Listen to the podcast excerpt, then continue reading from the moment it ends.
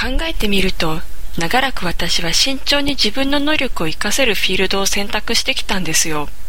やりたくないこと、苦手なことからはさっさと逃げて、好きなこと、得意なことばっかりやってきた。でも就職活動の時に筋を曲げたんです。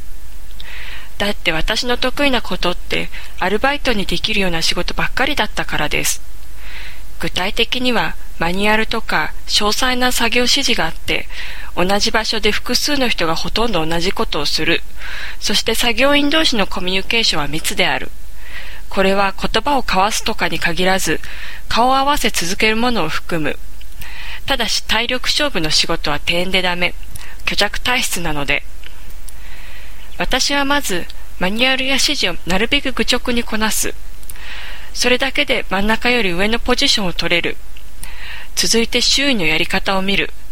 バカなことをやってる人が必ずいる。その改善案を考え。その改善案を考える。自分で試す。うまくいったらおせっかいを始める。上司がやってくる。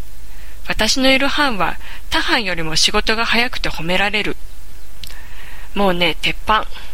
うまいやり方を思いつかなきゃつかないでいい。その場合、上司には褒められないけど、マニュアルを勘違いしている人や、そもそも読めない人におせっかいしていくだけで、感謝されるし尊敬もされる。自尊心は十分に満たされます。じゃあ今はそう、エッサさんの言う価値創造的な労働っていうんですか？そういうのをやっているのです。同じ仕事をしている人が他にいない。そりゃ相談する相手はいますけど、代わりにやってくれません？横で見ていて真似しますから。あと改善点があったら口も出します。というわけにはいかない。私が何かを考えたり、ひらめいたりするきっかけは、こいつバカだなぁ、なんです。で、どうバカなのかを追求する。答えが出れば改善案はもう完成したも同然。